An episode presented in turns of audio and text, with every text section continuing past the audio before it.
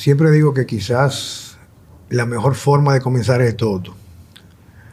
Javier Checo, sería grabando sin que supieran que estamos grabando, porque siempre comenzamos lo bastante, bastante interesante los temas. Y te comentaba que te agradezco mucho que nos acompañen, aunque quizás el protagonista principal del día de hoy es, es Javín. El hecho de que como es un tema que todo el mundo puede tener quizás, o correcto, o equívoco, una idea de lo que es, la gente no tiene ni siquiera idea de la magnitud de lo que representa ser el concepto de ser un chamán. Y te decía que, bueno, o sea, y parte de- de entender lo que es esto, siempre en cualquier persona que pueda trascender en la vida nuestra, siempre va a haber una historia. A veces nosotros podemos ver una persona que podemos admirar o repudiar, no importa, lo vemos, y juzgamos solamente por lo que vemos como un producto terminado, pero no sabemos su historia. ¿Qué hay detrás? ¿Qué hay detrás de todo esto? Y muchas veces, si lográramos hacer más empatía con el otro, entendiendo qué lo llevó a hacer esto, sea dentro de lo que nosotros podemos juzgar, nuestros parámetros como correcto o incorrecto, que eso es muy particular de cada quien, esa historia permitiría a cada quien poder encasillarse quizás en la vida de esa persona y entender qué lo llevó a lo que es hoy en día. Le doy la bienvenida a ustedes, a ambos. Bienvenidos. Y para, y para comenzar, no sé cómo, no, quería que quisiera comenzar Otto o Javín explicando qué hacen, qué son y por qué se dedican a esto.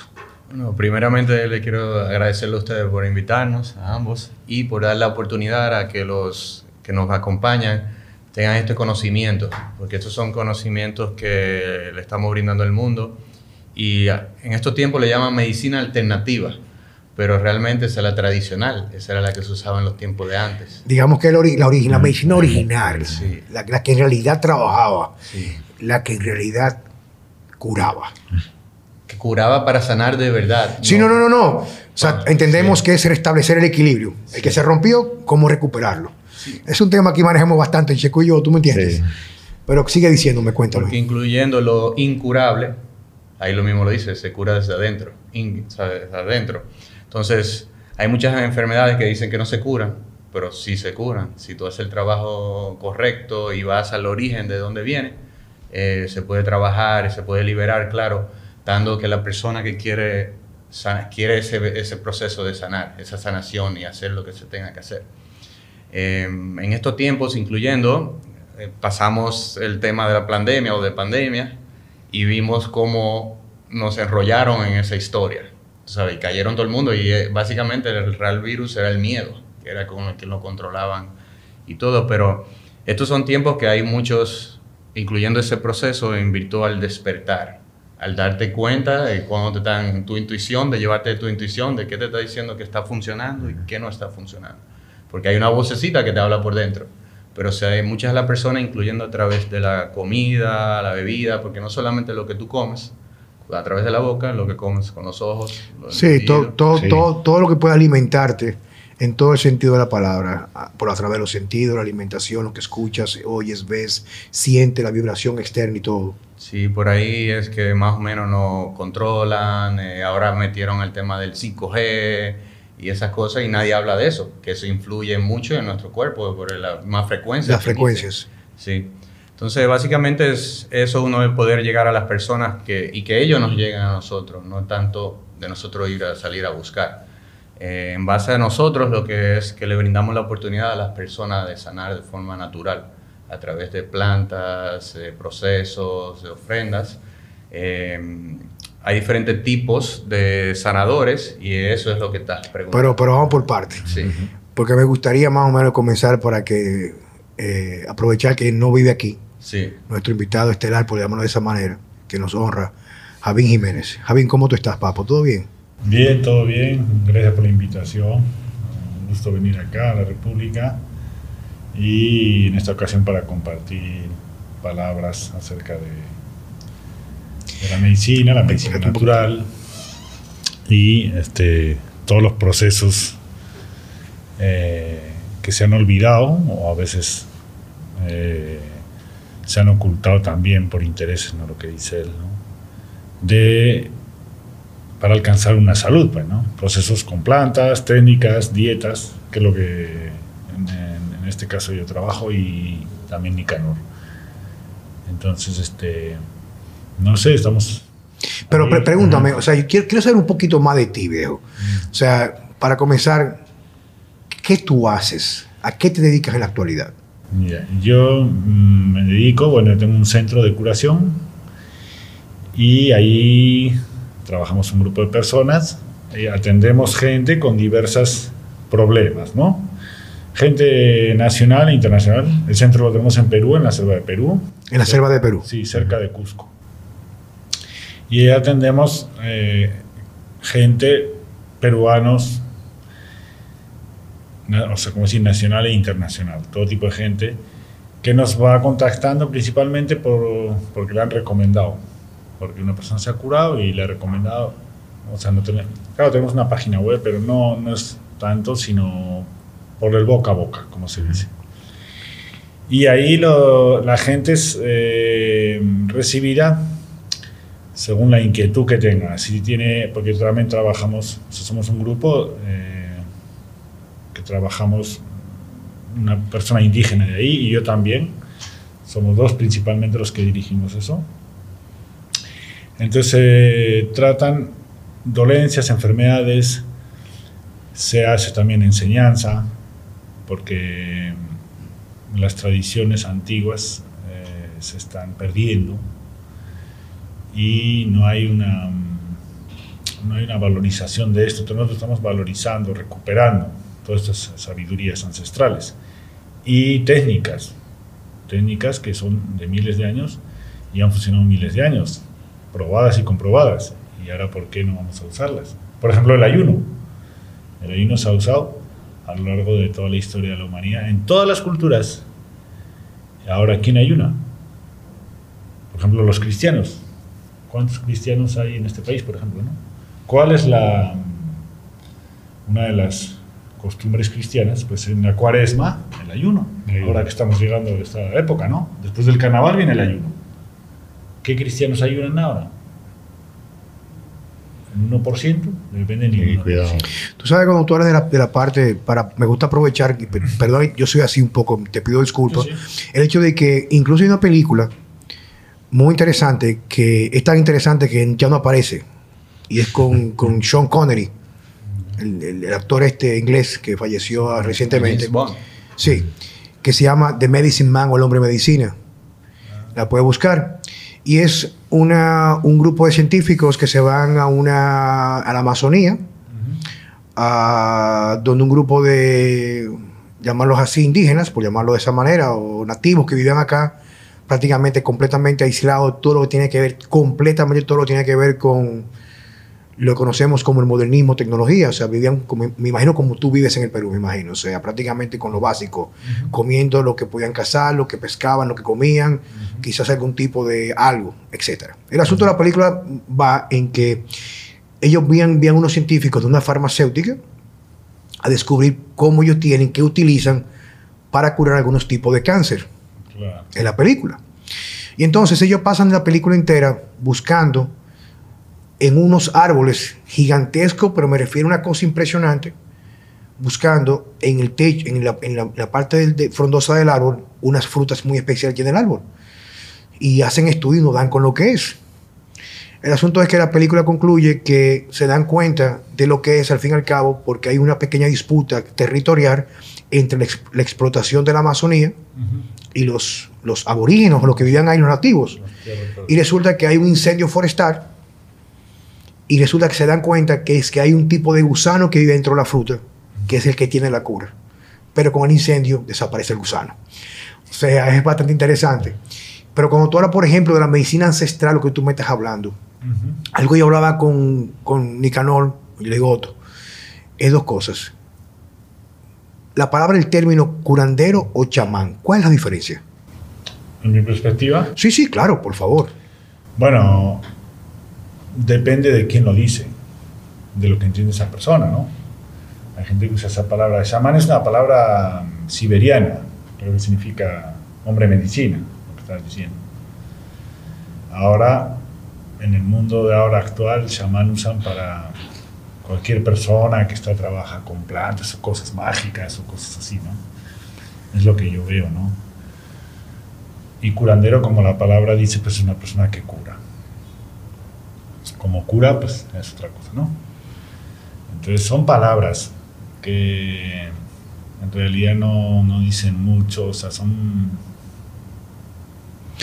de esas dos palabras, ¿con cuál te identifica? Lo que tú haces, ¿con cuál se identifica esas palabras? No sé, la verdad. Yo, yo, yo me dedico a curar desde hace más o menos 20 años. Y, pero también hago otras cosas. Entonces, no me podría llamar curandero. Ya. Decir chamán también me parece un bueno, vamos a adentrar un poquito más en ti, Javi, en tu historia. Cuéntame, ¿de dónde vienes? ¿Qué haces? ¿Por qué llegas a esto? ¿Cómo llegas a esto, Javi? Bueno, muchas cosas, ¿no?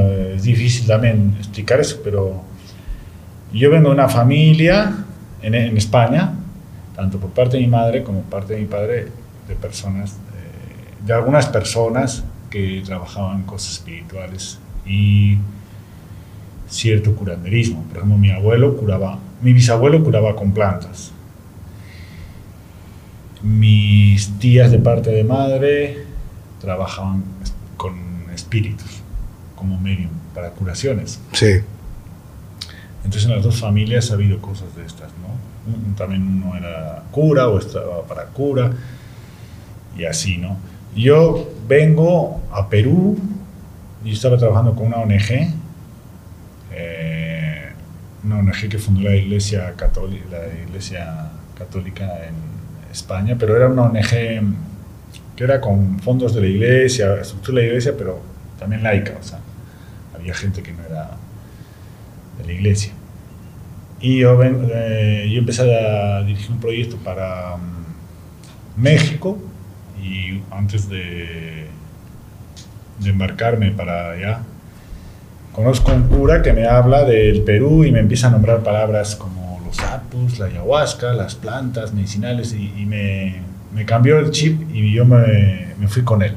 Me dijo, yo necesito una persona como tú. En ese lugar abandono el proyecto de México y me, me meto en el proyecto de Perú con este personaje. Y ahí empieza como a decir, este, la conexión, bueno, la conexión, ¿cuándo habrá empezado? Porque desde niño, desde que yo estaba en el vientre de mi mamá, mi abuela decía que yo era un doctor. Mi abuela sabía esas cosas, que iba a ser doctor, en sus palabras, ¿no? Sí. Ella había visto eso. Y al final se cumplió esas cosas, ¿no? Y antes de irte a Perú, cuéntale que te cayó un rayo. Claro, tuve una experiencia con el rayo, que eso es una... Yo no sabía esas cosas, ¿no? Pero es una... ¿Cómo se dice? Una, una señal en muchas culturas.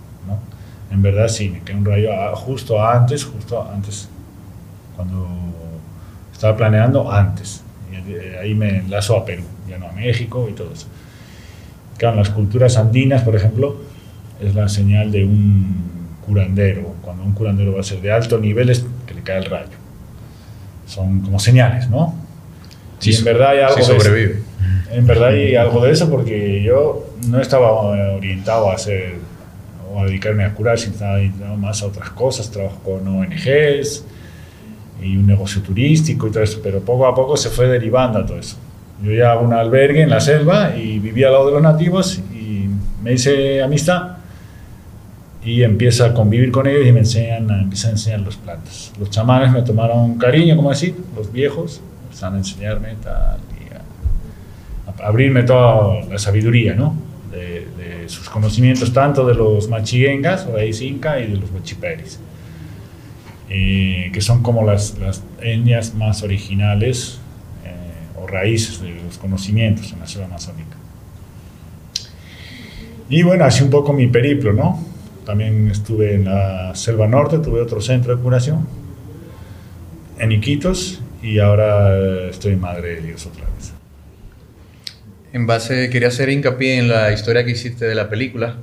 Hay un documental que él participa, se llama The Sacred Science, la ciencia sagrada. Lo pueden buscar en YouTube, es de una hora y pico y se llevan ocho personas random eh, que tienen eh, diabetes, cáncer, diferentes enfermedades y ahí lo documentan todo el proceso. ¿The Sacred cómo se llama? The Sacred Science. Eh, la ciencia sagrada. Sale en inglés. O sea, tienen que escribirlo así en inglés. Y ahí sale, básicamente el de diabetes, en menos de un mes lo mandaron para su casa sin diabetes y él gastaba más de mil dólares mensual. O sea, ya él no tiene ese gasto, en un sentido. Vienen las preguntas más interesantes ahora. Tú sabes que, aprovechando, te quiero sacarte jugo.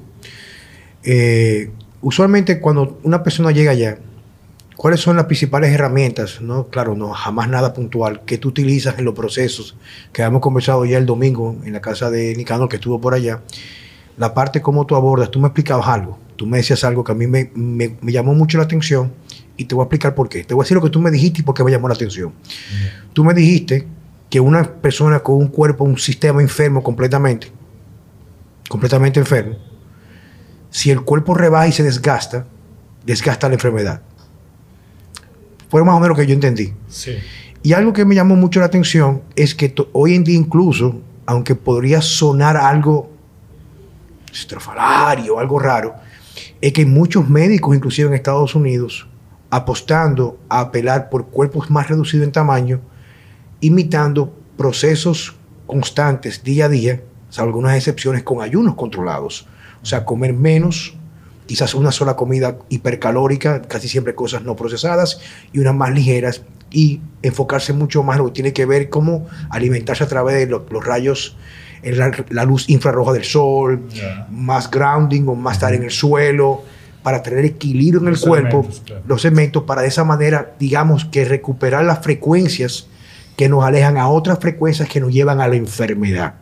Hay varios autores, el doctor Eric Berg, hay otros tantos que yo sigo, lo escucho, no lo conozco personalmente, pero mantienen una filosofía bastante clara en que para poder curar esto, inclusive un médico, creo que es venezolano, creo, que vive en Italia, que se llama, eh, bueno, su, nickname o su apodo de su cuenta es Doctor Hill 7, doctor que cura 7, y él prácticamente lo que utiliza son hierbas o adaptógenos y hay unos muy prolongados e intensos para personas con cáncer, lo cual ha sido desahuciadas por la medicina y se recuperan. O sea, no, lo he visto, pero sí he visto los testimonios y he conversado con él, porque hemos, hemos, como dicen, coqueteado, tú sabes. Yo le envié mi libro, le envié unos suplementos a Italia, etc. Entonces, el tuyo, una persona va con, no pongamos nombre a las enfermedades, porque aquí por esta mierda de las redes sociales no le puedo hablar mucho, porque te tumban el video, como tú dices que puedes curar una enfermedad que prácticamente le conviene al sistema que sea incurable, para que te gastes todos los millones antes de morirte y descojonarte en tratamientos que son prácticamente no dan un resultado real. Cuéntame cómo tú lo haces, usualmente se hace. ¿Cuál es el proceso de una persona que llega ya que te busca? Eh, ni siquiera, yo diría antes de llegar. O sea, yo estoy enfermo, eh, eh, vamos a decir, la, como dicen los gringos, de Big C, y alguien me recomienda tu centro. Yo te contacto, entonces tengo que viajar a Perú, me imagino. Claro, bueno, primero hacemos una, una conversación, una comunicación antes de que vengas sobre que qué problema tienes, qué limitaciones, qué, si estás haciendo un tratamiento. Todo eso se estudia, el, grupo de los que trabajamos estudia y se identifica ya. Hay esto, esto, esto. Entonces, de ahí hacemos un programa de trabajo. Ya, hay que hacer una, ponte, que sea una enfermedad muy fuerte, ya, o normalmente, ya como dicen, no vamos a poner ya ejemplos de enfermedades, pero una enfermedad ya medianamente fuerte, ya que la han descartado puede ser. Vamos a poner el primer caso, de que sea descartado por la ciencia o por la, medicina actual. Entonces hace un programa. En estos casos, cuando es una enfermedad fuerte o descartado, son esos procesos largos, lo que dicen de dos, de uno a tres meses, o hasta cuatro meses. Eh, al menos en lo que tenemos experiencia hasta hoy día, no hemos tratado más de cuatro meses, o sea, como límite. ¿no? Y llega la persona y en la Amazonía, aparte de que hay plantas, en todo lado hay plantas, hay plantas muy poderosas, hay mucha cantidad de plantas muy diferentes y con mucha medicina no solo son las plantas, es la técnica, la tecnología para aplicar. Eh, enfermedades fuertes, eh, siguiendo ese sistema de debilitar el cuerpo. Al, de- al debilitar el cuerpo, o sea, no comer, tomar agua, tomar algún carbohidrato, que es una dieta blanca, como se dice. El cuerpo después de 15 días, un mes ya no tiene reservas y hay que, o sea, el cuerpo empieza a comer su, su basura, a comer su enfermedad, células cancerosas, eh, basura, todo. O sea, eh, la dieta lo que hace es limpiar el cuerpo. Y eh, sobre limpio, la planta puede regenerar el cuerpo. Hasta el cuerpo se puede regenerar solo. O sea, vamos a ver, por- para yo eh, aterrizarlo, yo te voy siguiendo, pero la idea es la siguiente. Tú primero tienes que hacer un proceso de una dieta blanda que es prácticamente pasar hambre de forma controlada, Sí. con algunos alimentos muy específicos que ustedes prescriben, y casi siempre va a haber un periodo que puede extenderse hasta un mes donde completamente no queda ningún tipo de reservas en tu cuerpo, de nada, se limpió y en ese proceso posterior, luego de ahí, el cuerpo comienza a comerse todo lo que son los, los elementos a nivel celular que son la enfermedad, por llamarlo de esta manera. Y solamente cuando llegamos, solamente cuando llegamos a este punto, es que la planta puede hacer su magia. Claro, bueno, eh, la planta normalmente se aplica desde el principio. Depende del problema, ¿no? Se aplica desde el principio. Porque el ayuno va limpiando y la planta va ocupando el sitio, trabajando en el problema. Y es muy curioso cómo trabaja incluso gente que a veces, no, yo no puedo estar sin pastillas, que tengo, ponte, por un ejemplo, diabetes o que tengo esto y tengo que estar con tanta... Tanto medicamento, Sí. con tratamiento. Y yo no puedo dejarlas. Es curioso cuando le hemos quitado la pastilla y entra la planta, y me ha dicho, no, si yo no tomo esta pastilla yo voy a morir. O sea, me puede dar un infarto, me puede dar un bajón de azúcar y me muero, o insulina, no sé qué. Pues nada de eso. Nos hemos hecho el experimento. En cuanto está la persona bajo tratamiento con la planta, claro, con la planta acertada, ¿no? Eh, Tiene que ser... Esa es la parte artística de esto, ¿verdad que sí? Claro. Determinar cuál es exactamente, precisamente la que va a trabajar. Exacto. La dosificación. Eh, y la dosificación, ya la persona no necesita de nada de lo anterior, se suple muy rápido. Entonces el miedo, eh, que hay muchas personas que vienen con ese miedo, ya le dije, ¿ves? En dos, tres días, ¿ves cómo ya no pasa nada? ¿Ves cómo no, no hay eso que decías? O sea, la planta rápido le suple. Y mucho mejor, ¿no? Y así la gente, ¿no? Lo que pasa es que son tratamientos duros porque la gente no hace dietas. O sea, no está acostumbrada a los ayunos. Muy poca gente hace ayunos. Entonces les cuesta, pero una vez que ya han pasado los tres, cuatro primeros días, ya el cuerpo se acostumbra y es más fácil ya hacer las dietas. Y Bueno. la gente hace dietas ya. Ya puede hacer, o sea, le coge ya el, el ritmo, ¿no? Bueno, una, una, de la- una de las ventajas de tener a la persona ya es que ustedes tienen el control de lo que la persona come. Claro, ahí Eh, todo es controlado. Eh, eh, la, la persona se interna, ya va con su programa de dieta, de comida y de plantas. Entonces, hoy ya la cocinera, las personas encargadas, ya lo hacen bajo, bajo esa orden, ¿no? Y normalmente se come dos veces al día nada más. Un poco. Lo ideal es comer cada vez menos hasta no comer. Hay gente que, que puede estar con agua mucho tiempo.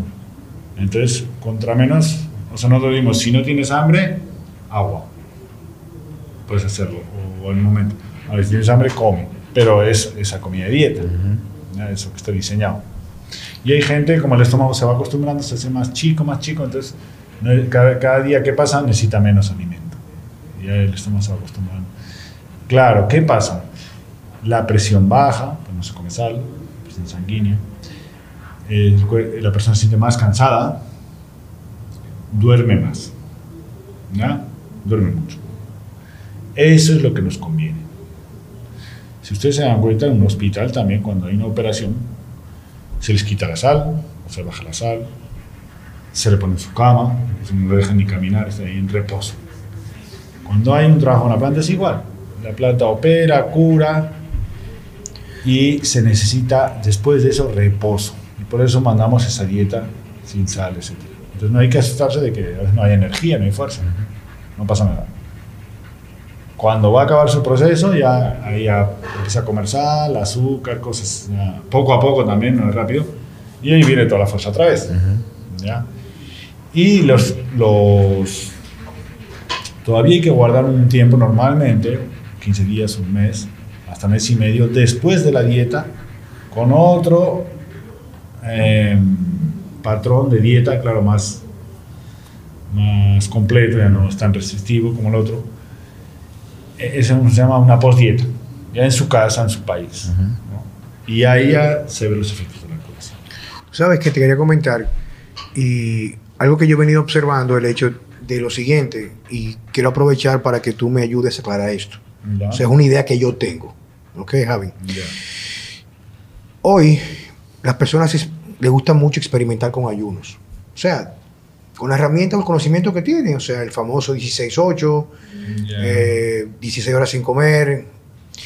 Y yo he observado, porque yo soy un amante de, y estudio mucho, hace muchos años, la parte de endocrinología y cómo nuestro cuerpo tiene una respuesta hormonal en función alimentación, ayuno, trastorno de sueño, dormir bien o dormir bien. Y yo he dicho siempre que los ayunos terapéuticos tienen un efecto terapéutico siempre y cuando tú estés en el ambiente correcto. Porque no es lo mismo, por ejemplo, yo levantarme en la mañana, tirarme dos tazas de 8 onzas de café, hacer un ayuno con un tráfico, con llamadas telefónicas, con el celular, llamada bancaria, porque ya de por sí tú tienes un estrés inducido por ese tipo de estilo de vida. Y el ayuno en ese momento no va a surtir el efecto que tú quieres, que es especialmente, como el que tú dices, de ese exceso, digamos, exceso de la normalidad, de producción de algunas hormonas que se encargan de ese proceso de, como hacen los macrófagos en el sistema inmune, de comer la basura, sino que se va a comer hasta lo bueno. Pero si muchas personas que hacen ayunos, especialmente sin saber el concepto y cuál es la estrategia terapéutica ancestral, y se someten a hambre en ambientes tan corrosivos como el que vivimos y tiene un efecto peor de la salud. Exacto. Entonces yo siempre he dicho, y cuando yo mando ayunos a personas que lo pueden enviar, mandar de 24 horas, 36 a veces, que elegir un lugar fuera de la ciudad, en una playa, en un campo, leyendo sin pantalla, escuchando su cuerpo, durmiendo cuando le pide dormir, sin ruido y especialmente ap- apostando a tener mayor exposición a la frecuencia de la naturaleza, que son las frecuencias o vibraciones negativas, que no negativas pues en daño, sino es el tipo de carga que tiene la- el sonido de la sola del mar, el viento de los árboles, etcétera Los pajaritos. los paritos. Entonces, el ayuno ideal siempre va a ser de forma terapéutica, inducido bajo un entorno controlado, donde el cuerpo no recibe ningún tipo de agresor para que ese tipo de ayuno terapéutico pueda hacer su trabajo real en el lugar que lo necesita. Exactamente. Por eso yo siempre les, les digo, a mí a veces me dicen, no, pero yo puedo hacer en mi casa. No, este tipo de trabajo no se puede hacer en tu casa. Por eso está ese centro o otros centros que hay, que están aislados, ni siquiera están en un pueblo están dentro del bosque, donde no hay ruidos, ni contaminación, ni, Ni energía eléctrica. Ni energía eléctrica. Nosotros no tenemos energía eléctrica, tenemos un panel solar para el uso de la cocina cuando es necesario, para cuando hay que cocinar a veces de noche o una emergencia, y nada más. Y, y en, las, en los bungalows, velas.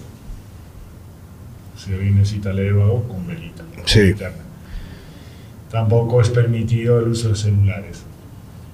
A veces me pasa que vienen un mes y necesito hablar con la familia, entonces les marco, ya vas a hacer tres llamadas.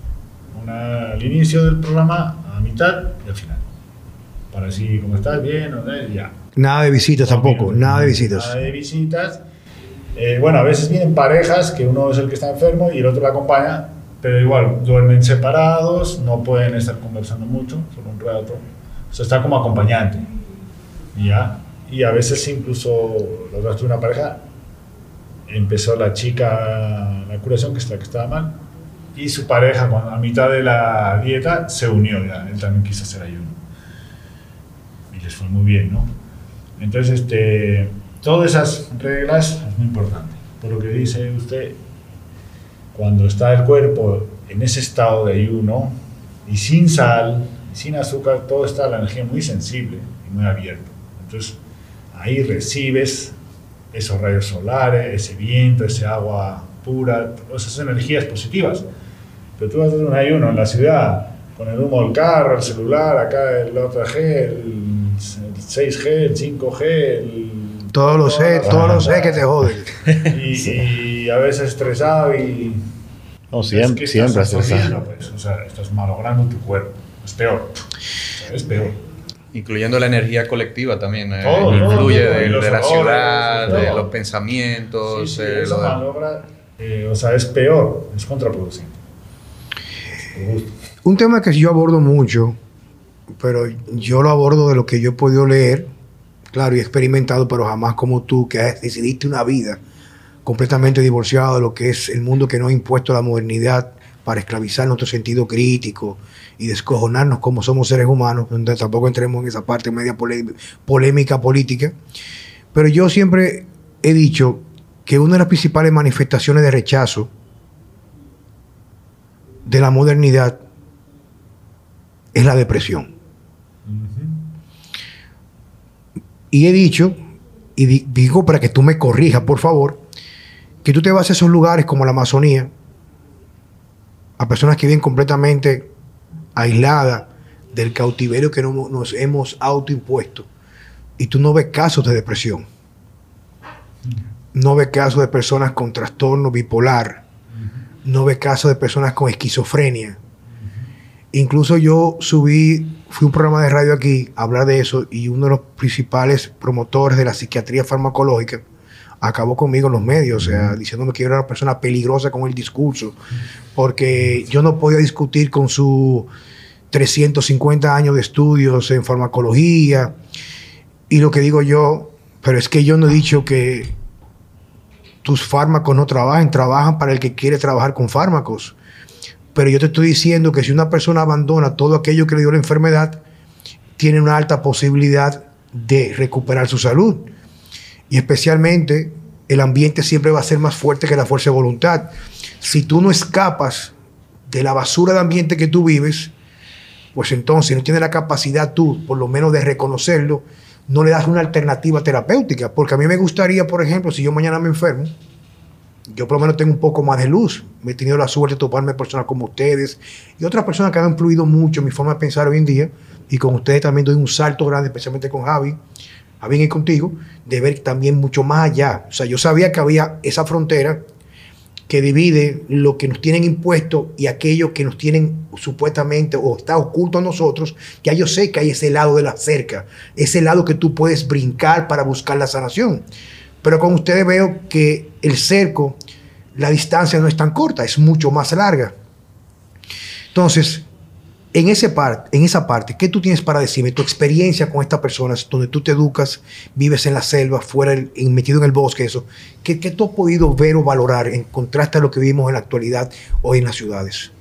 Claro, eh, la depresión o cualquier problema, cualquier enfermedad, tiene una raíz, ¿no? Un origen. Eh, la medicina oficialista normalmente no se va a buscar la raíz o bien porque no saben, no enseñan en las universidades, todo bien porque no lo pueden medir. Porque normalmente, por ejemplo, de una pérdida de depresión, las causas de una depresión normalmente no son físicas. No es porque se ha caído, se ha tropezado y se ha caído, no crea una depresión por eso. La depresión puede venir por problemas emocionales, este, falta de autoestima, falta de mil cosas, ¿no? Pero que, que suelen ser cosas que no se pueden medir. Entonces, eh, la farmacología, ¿cómo va a tratar eso? Te va a dormir, te va a drogar, te va o sea, no sabe la raíz de la depresión, o no le interesa saberlo. Digo, de la depresión y cualquier enfermedad. Entonces, para curar un asunto hay que buscar la raíz. de dónde viene? Y como te he dicho antes, ¿de dónde viene el problema? Pues limpiar o sacar o cambiar todo ese patrón. Lo primero. Entonces, si tú estás acá encerrado en un departamento, ese joven, ¿no? ese niño que tiene 15 años Y ya está toda su vida encerrado en un departamento con el celular y la computadora y no ha salido y ahora tiene un estado depresivo. Ni siquiera le ha dado sol en la cara en los últimos años, ¿no? Porque está todo el día pegado a la laptop o al esto. Entonces, ¿cómo le curamos? Tienen que sacarlo de, de esa cárcel. De ese entorno, liberarlo. Totalmente, claro. Lo vamos a llevar al campo dos años o un año. ¿Por qué en el campo no hay esos problemas? Porque están viviendo ahí. No están viviendo de una forma artificial. ¿Por qué enfermedad? Porque nos estamos alejando de la naturaleza. Algunos decían que nos alejamos de Dios. Bueno, como tú quieras. Se está alejando. La ilusión, la fantasía, le está llevando como al conejo que le ponen una zanahoria delante y lo sigue y le sigue, pero no sabe dónde va. El que le ha puesto la zanahoria de repente lo sabe, ¿no? Sí, yo, claro, yo, perfectamente, claro. Entonces, Le cae atrás, pero nunca lo alcanza. Claro. ¿Hacia dónde está yendo la gente? Hacia una fantasía. Y eso está pintadito delante. Entonces le dicen, eso es lo mejor. Eso se llama eh, brujería. El pintar un escenario de ilusión te dicen que tú tienes que conquistar eso. O que ese es tu Dios. O que así vas a ser feliz. Entonces la gente sigue eso y abandona a Dios o al verdadero Dios o a la verdadera naturaleza. No a nuestra fundación lo que nosotros somos. Natural. Entonces al abandonar eso, se aleja, se aleja. Y cuando tú te alejas de lo que te sostiene, ¿qué te pasa? Que te mueres. O sea, si tú por acá estás tomando leche y al niño le sacas la teta, ese niño se muere. Pues nosotros igual tenemos algo que nos alimenta, que no solo es la comida, muchas cosas. El aire, el, el caminar descalzo, el bañarnos, el- eso también nos alimenta. Entonces, si nos quitan eso, nos matan. No. Con el tiempo nos matan, entonces van creando todo, se No. van creando todos esos problemas, enfermedades, etcétera, etcétera, depresiones y mil enfermedades nuevas que inventan y se crean. ¿Ya? Te tengo una pregunta, que es uno de los temas que más me apasiona a mí, pero antes de decirte cuál es el tema, es una pregunta sencilla. Me imagino que tú, donde tú vives en Perú, hay una comunidad como cualquier lugar, adultos, niños, ancianos, ¿sí? Claro, bueno, yo el, centro lo tengo alejado del pueblo, la pero tengo una casita en el pueblo, también hay una comunidad nativa, bueno, el pueblo es como de 2.000 personas, la comunidad indígena donde yo trabajo es como de 200, 300 personas. En la comunidad indígena, los niños, Ya.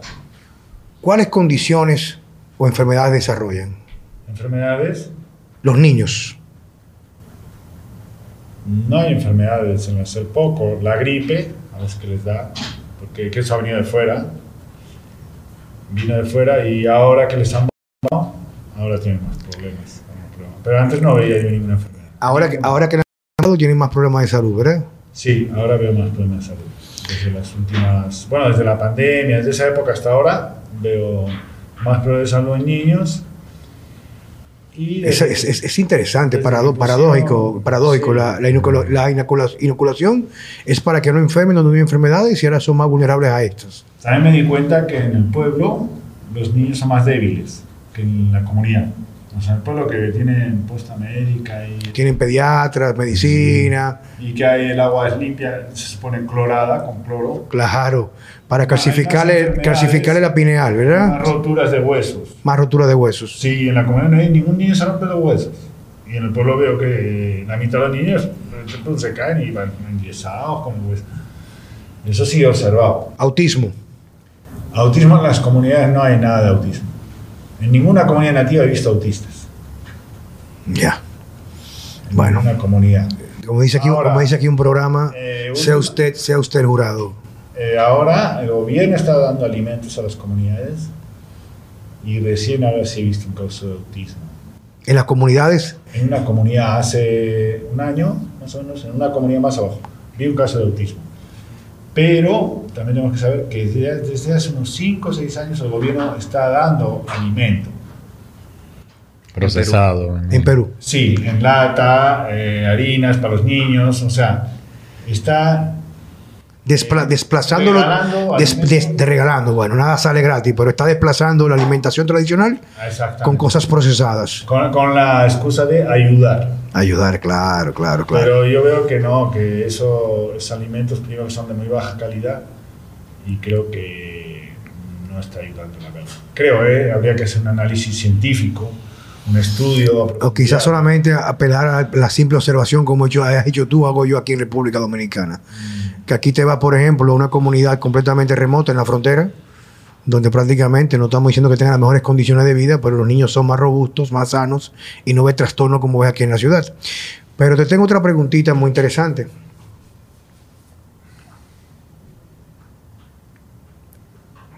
¿Cómo una persona puede iniciar en el proceso de consultarse con ustedes? Tanto con Nicanor o contigo, Papo. Mira, ahora eh, estoy trabajando con Nicanor mientras estoy acá en la República. ¿Qué tiempo vas a estar acá? Eh, voy a estar hasta fin de mes, en principio. No sé si quedaré un poco más, vamos a ver.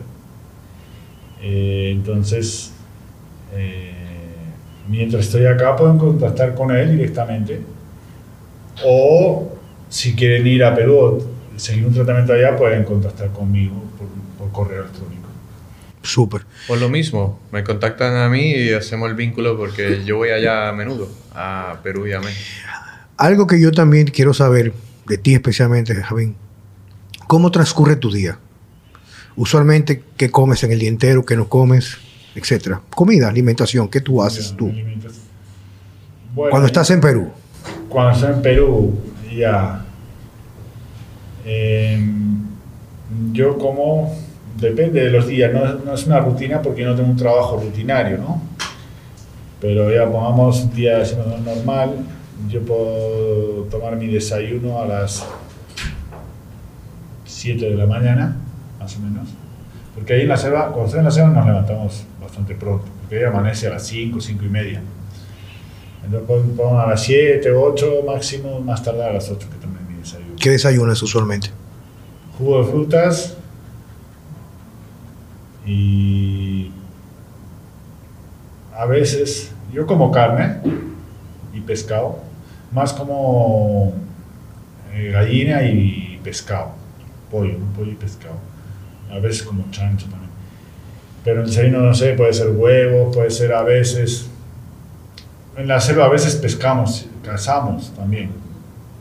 Chan- O sea- chancho es puerco. Sí, sí, yo sé. Sí, en el pueblo, en el pueblo llegan alimentos del Cusco, entonces puedo encontrar chancho o puerco congelado, puedo encontrar cosas de fuera, ¿no? Mientras cuando estoy en la selva adentro, pues se come lo que se ha pescado la noche anterior. Si has pescado tienes suerte, pues se come un caldo de pescado y unas frutas o algo así, ¿no? Puede ser un caldo de pollo,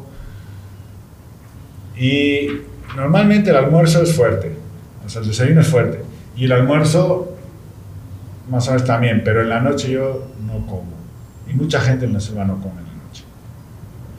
O un té, con un sanguchito, un dulce así nomás en la, en la tarde-noche. Yo en principio no, no tengo un...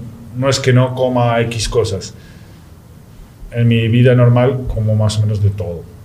En balance, ¿no? Pero de todo. Y otra cosa es ya cuando hago ayunos o eso, que ahí sí ya me hago una dieta específica. ¿Con qué, ¿Con qué frecuencia se ayunos al año? ¿O al mes? No sé. No, yo haré, yo hago al año, pues, no sé, puedo hacer dos, tres veces o cuatro. ¿De qué tiempo duran los ayunos que tú haces? Depende, depende. Si estoy sano, normal, pues hago de tres días nada más. Agua, solamente agua. Agua o a veces como arroz. Arroz hervido. Poca cantidad, igual bajo, bajo el mismo contexto Sí, sí, de fuera de la ciudad, del pueblo. Sí, sí, en, En- mi- en mi centro o en el bosque. Sí, sí, no. Ahora, si tengo un problema fuerte, ya lo alargo ayuno a una semana o diez días, lo que sea necesario. Sí, sí, no, lo mismo que para otra gente. ¿no? ¿Qué opinión te, te merece lo que se está promoviendo hoy en día sobre el veganismo? El veganismo. mm, Bueno, a mí me parece bien, de- pero tampoco yo puedo recomendar el veganismo para todas las personas. Yo creo que hay personas... Pero me refiero al veganismo que estamos recomendando en el día de hoy, no es hojas, sino alimentos altamente procesados como carne artificial, ese tipo de cosas. No, o sea, básicamente O sustituto. la eliminación de la carne por o la sustitución de la carne por carne procesada de, de- Por ejemplo, no procesada, sino carne artificial creada con ingredientes altamente procesados como yo, por ejemplo, yo estoy en contra, en principio, de todo lo que sea artificial. Eso así de claro. Sea carne, sea verdura, sea tomates artificiales, yo estoy en contra. Yo un tomate transformado genéticamente no le siento el mismo sabor que un tomate normal. Y yo me he criado en España, gracias a Dios y a mis padres, me he criado con comida natural. Mis tíos mi- siempre trabajaban en la chaga hasta ahorita. Entonces teníamos tomate de la casa, verduras de la casa, lo que es la cosa vegetal, ¿no? Entonces yo compro ahora acá, el otro día compré unos cherries y, se nota que la piel está endurecida, o sea, está con transformado genéticamente. Entonces el tomate no tiene, y el sabor no tiene nada que ver, seguramente hace daño, ¿no? Entonces yo evito comer todas esas cosas y no defiendo para nada eso. Y carne artificial, esas cosas, peor, yo no, nada que ver con eso. Más bien eh, hay que comerlo natural, ¿no? Ya sea carne o pescado o verdura, pero natural, ¿no? Natural o orgánico. O orgánico, como se llama. Bueno, nos quedamos cortos de tiempo, pero tú sabes que quería agradecerte mucho porque con lo poco que he conocido y el tipo de vida que tú llevas, sé que no te gusta mucho la exposición, me imagino. Me imagino.